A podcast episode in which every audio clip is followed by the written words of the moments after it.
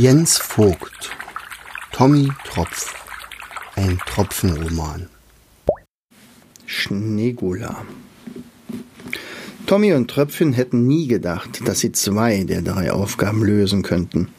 Doch es war gelungen. Allerdings stand ihnen nun die letzte der drei Aufgaben bevor, die sie nun endgültig enttarnen würde.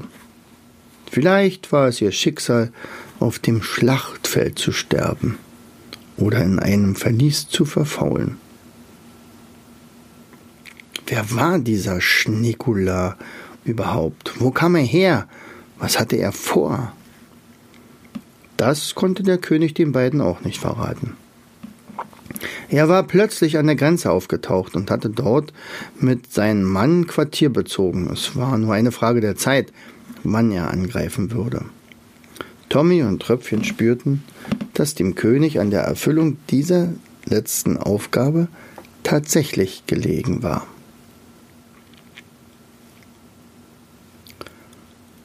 Zu offensichtlich schien die Gefahr für das Königreich.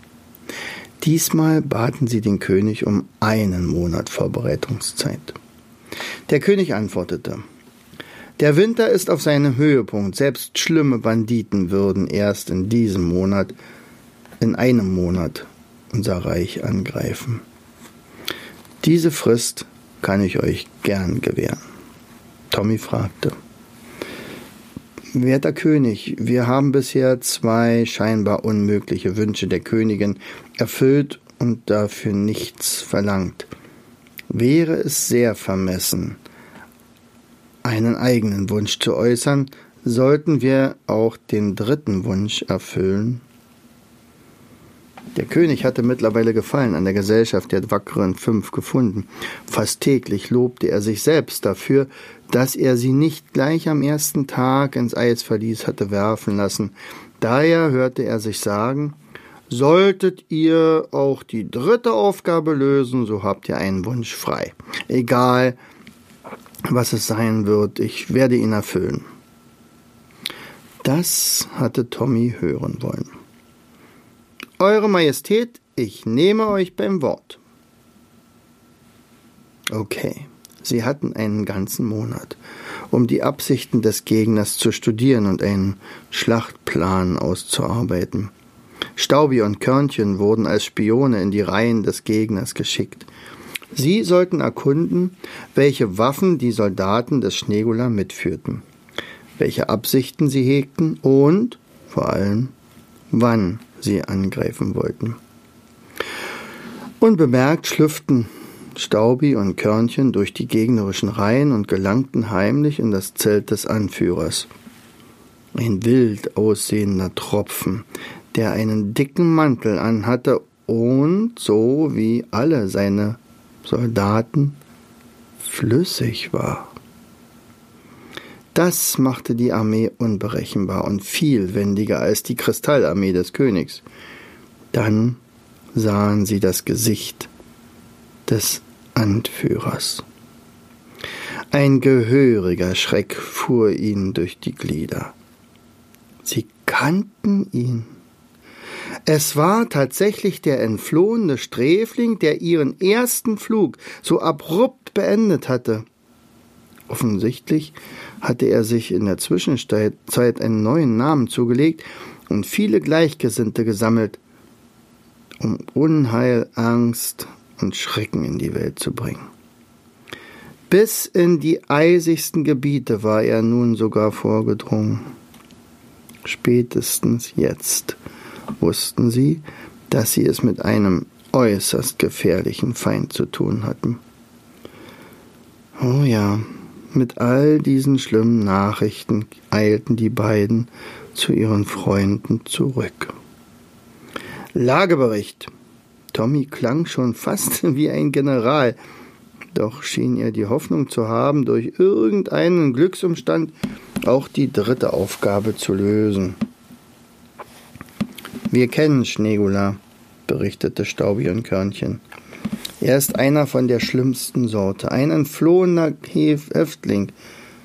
Leider waren wir es, die ihn aus einem Wolkengefängnis befreit hatten. Mit uns flog er ins Meer und tauchte dort für eine Weile unter. So, so. Wie sieht Ihre Bewaffnung aus? Was haben Sie vor? wollte Tommy wissen. Auch das ist schlimm. Sie sind viel besser ausgerüstet als die Armee des Königs. Sie sind mittlerweile auf 5000 Mann angewachsen und sie sind flüssige Tropfen, können sich also viel geschickter und schneller bewegen. Auf ihrem Vormarsch hatten, haben sie viele Dörfer und Städte zerstört. Die gefangenen Männer mussten nun in ihrer Armee mitkämpfen. Bei allen Wassern das sieht wirklich nicht gut aus. Der König hatte alles mit angehört und erkannt, wie aussichtslos die Lage war, viel aussichtsloser, als er befürchtet hatte. Wenn wir im Schloss bleiben, sind wir gefangen wie in einer Falle, sagte er, wir werden sie angreifen müssen. Vielleicht haben wir eine geringe Chance. Tommy hatte in der Zwischenzeit das Gelände inspiziert und dabei einen vereisten Fluss ausgemacht. Sollten wir es schaffen, die Armee Schnegolas auf diesen Fluss zu locken, könnte deine Armee von den Hängen aus auf die gegnerischen Soldaten mit Kristallpfeilen werfen. Bei einer günstigen, bei einer Gelegenheit könnten wir uns von beiden Seiten auf Schnegolas Armee stürzen. Dann, ergänzte er, wenn nur noch ein geringer Teil von ihnen übrig geblieben ist. Es war ein sehr gewagter Plan. Überhaupt stand die Frage, ob die Armee vom König so viele Eiskristalle auftreiben würde, um diese riesige Armee anzugreifen, und wie lange würde es dauern, bis die Gegner die Flusslänge oder die Flusshänge stürmen würden. Schnell, viel zu schnell war der Monat vergangen und Schneegula rückte auf das Schloss vor. Noch zwei Tagesmärsche war er vom Schloss entfernt. Eile war geboten. Einen Monat lang waren Eiskristallspeere gegossen worden, doch es stellte sich heraus, dass diese nicht so weit geworfen werden konnten, also wurden kleinere gefertigt. Am Tag darauf hörten sie bereits die Trommeln des Gegners. Er rückte unaufhaltsam vor. Die Armee war noch einmal um tausend Mann größer geworden. Ihren 400 Kriegern stand also eine Armee mit 6000 Mann gegenüber. Die Gruppe, die die Armee Schneegolas auf den Fluss und in die Falle locken sollte, bestand aus ganzen vier Personen. Tommy, Tröpfchen, Staubi und Körnchen. In den Waldhängen am rechten und linken Ufer des Flusses versteckten sich je 200 Mann des Königs. Der König selbst sollte das rechte Ufer befehlen, Grisha das linke. Sollte Schneegula nicht auf ihre Taktik eingehen, würde das Schloss vollkommen ungeschützt dastehen. Alle verfügbaren Soldaten waren in den Hängen postiert. Wenigstens die Aufmerksamkeit konnten sie bei Schneegula erreichen. Tröpfchen war auf einen Hügel geklettert und rief direkt ins gegnerische Lager Hey, ihr! Macht, dass ihr nach Hause kommt! Störenfriede können wir hier nicht gebrauchen. Ich habe gehört, Schneegula ist ein Feigling. Kommt mit einer solchen Hürde an, um ein friedliches Land zu erobern. Noch einen Schritt weiter und wir stecken alle ins Gefängnis. Dann fuchtelte er mächtig und bedrohlich mit seinem Schwert und beobachtete dabei, wie Bewegung ins Heerlager kam. Wütend bliesen die Trompeter zum Angriff. Der Kampf hatte begonnen. Als die ersten Männer der Verbrecherarmee bereits den Fuß des Hügels erreicht hatten, drehte Tröpfchen sich schnell um und rannte, was seine Beine hergaben, den Hügel hinab, bis er den Fluss erreichte. Dort warteten bereits Tommy und Staubi und Körnchen auf ihn. Hinter ihnen stieg eine Schneewolke auf, die vom Heer des Schneegula aufgewühlt wurde. Die Horden waren schneller als die beiden Tropfen und die beiden Staubkörner. Der Abstand wurde geringer. Die Hänge der eigenen Truppen, Truppen aber waren noch sehr weit. Körnchen wusste Rat. Er hatte zusammen mit Staubi in der Flugschule gelernt, den Schrei der Adler nachzumachen. Er schrie, so laut er konnte, und tatsächlich erhob sich ein Steinadler von einer alten nadellosen Lerche und segelte auf die Freunde zu. Kurze Zeit später flogen die vier auf den Schwingen des Adlers den Fluss entlang. Direkt bis auf die Höhe der versteckten Truppen des Königs. Der Adler setzte sie behutsam ab, übermittelte noch einen Gruß an Igel, falls ihn Staubi und Körnchen wieder treffen sollten, und dann machte er sich schnell aus dem Schneestaub. Er hatte keine Lust, von einem verirrten Eiskristallspeer getroffen zu werden. Selbstbewusst stellten sich die vier nebeneinander auf. Sollte Schneegula nur versuchen, sich auf sie zu stürzen, die Speere der Königsarmee würden sie gebührend empfangen. Doch dann, dann sahen sie Schreckliches. Der aufgewirbelte Schnee staubte die Hänge des Flusses hoch und nahm den versteckten Schützen jede Sicht. Die Eisspeere und Pfeile konnten nicht abgefeuert werden. Es war zum Verzweifeln. Nun war wirklich alles verloren. Nichts konnte Schneegulas Armee aufhalten. Nur noch wenige hundert Meter und die Armee des Schneegula würde die vier überrennen und damit den Krieg gewinnen, ohne auch nur einen einzigen Mann verloren zu haben. Sie hatten versagt. Tommy hatte nicht mit diesem trockenen Schnee gerechnet, der so staubte. Doch nun, nun war es zu spät. Es tut mir leid, Jungs. Wir haben verloren. Trotzig schrie Tröpfchen, nicht, solange wir noch aufrecht stehen können, und rammte voller Wut Schmelz tief in das Eis des Flusses. Sofort entstand unter lautem Knacken und Krachen eine Spalte, die sich vergrößerte und vergrößerte. Eisschollen trieben auf dem Wasser. Soldaten stürzten in die kalten Flusen und schrien um Hilfe, doch niemand kam ihnen zu Hilfe. Um Hilfe! schrie auch Körnchen. Der Adler stieg noch einmal hoch und steuerte auf die Eisscholle der vier zu. Inzwischen schwamm und paddelte das ganze Heer von Schneegula im eisigen, eben aufgetauten Fluss. Just in dem Moment berührte Tröpfchen das Wasser mit dem Griff seines Schwertes.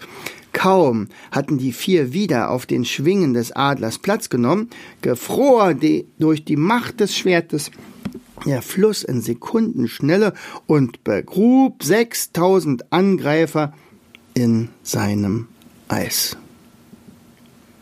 In der Zwischenzeit war der Schneestaub an den Flusshängen zu Boden gesunken, und die Soldaten und der König sahen und hörten die letzten verzweifelten Rettungsversuche und Rufe des gegnerischen Heeres. Gab es eben noch Gefechtslärm und Geschrei, war stattdessen eine gespenstische Ruhe eingekehrt. Die Soldaten des Königs konnten es gar nicht glauben ohne auch nur einen einzigen Speer geworfen zu haben, hatten sie gewonnen. Das gegnerische Heer war wie vom Erdboden verschluckt. Es war einfach weg. Doch wo waren ihre vier Helden? Waren auch sie in den Fluss gestürzt?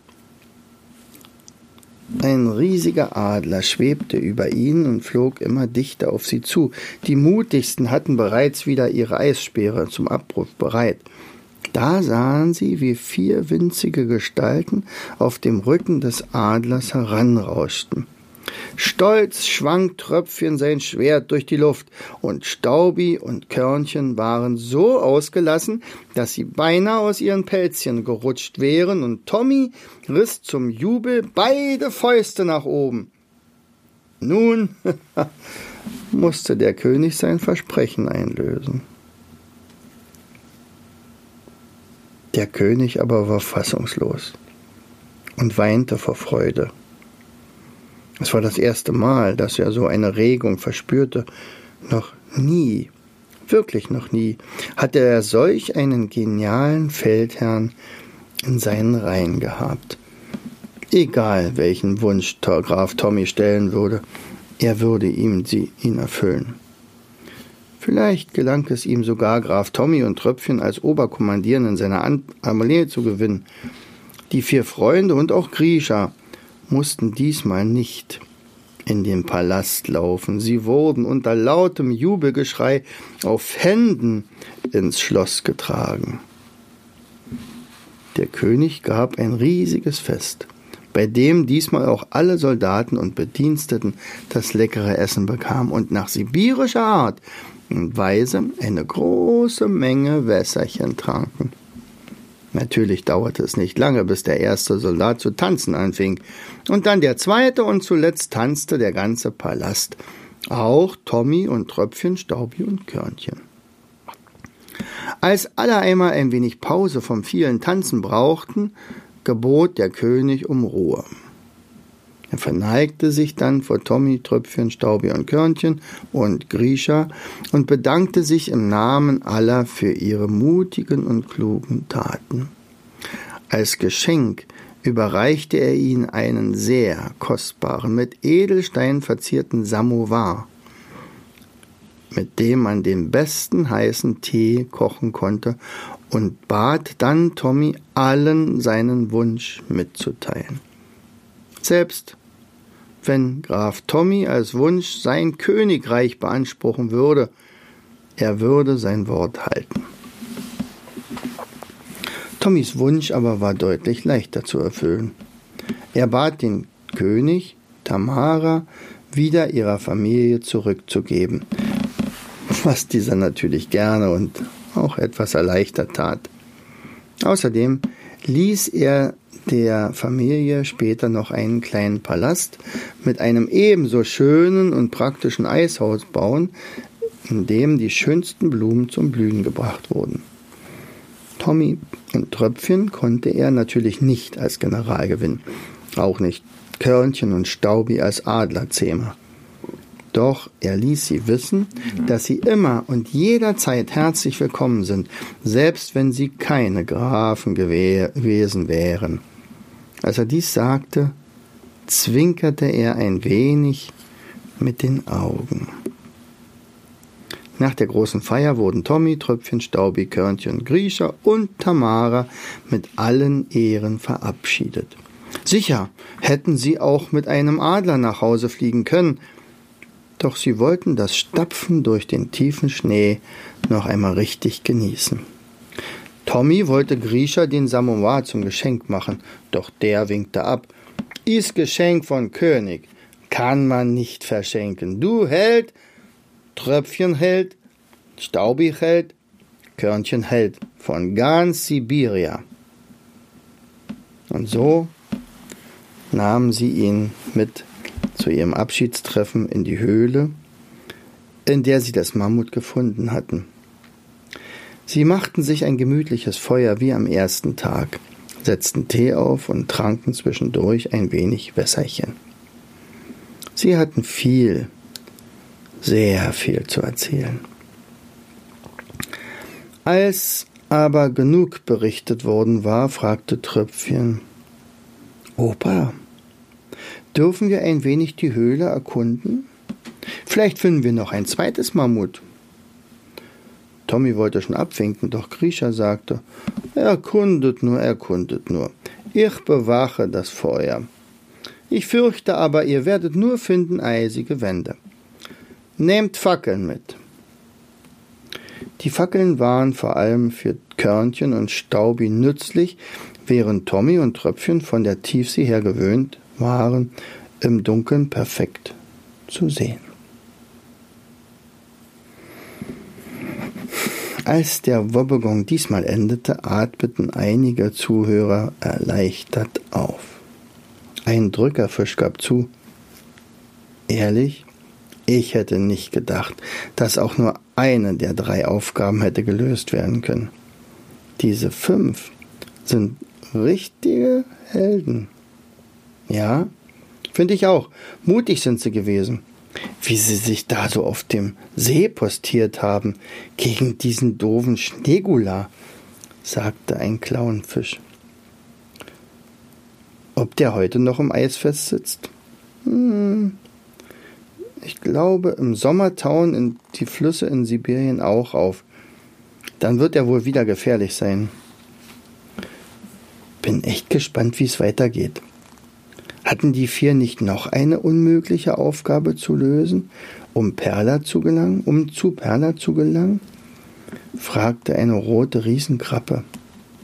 Hm, du hast gut aufgepasst, Riesenkrabbe, antwortete erfreut über die rege Diskussion der Wobbegong. Es könnte sein, dass die vier morgen ihre Mission erfahren. Wer weiß, wer weiß.